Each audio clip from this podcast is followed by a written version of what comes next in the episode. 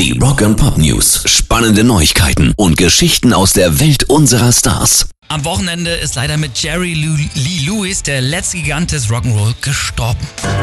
You shake my nerves and you rattle my brain. Too much love drives a man insane.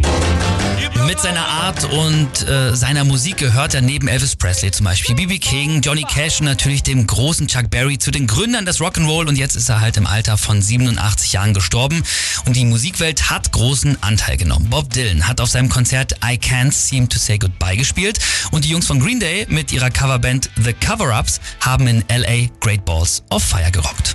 Rock and Pop News. Die Rolling Stones machen ein neues Album. Das hat Keith Richards jetzt bestätigt. In den nächsten Wochen geht's nach LA ins Studio, um alles fertig zu machen. Und das wird auch höchste Zeit, denn in den letzten 17 Jahren gab es ja nur ein echtes Studioalbum der Jungs um Mick Jagger, die übrigens auch bestätigt haben, dass einige Tracks noch den verstorbenen Charlie Watts an den Drums haben werden. Aber dass auch noch mindestens ein weiterer Schlagzeuger mit auf dem Album dabei sein wird.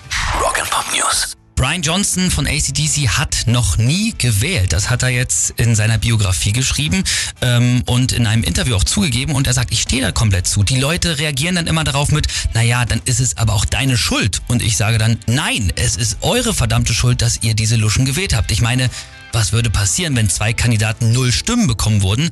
Revolution. Das ist es, was verdammt nochmal passieren würde. Und wir würden dann die richtigen Leute wählen. Ich sag, ein bisschen fragwürdig. Allerdings.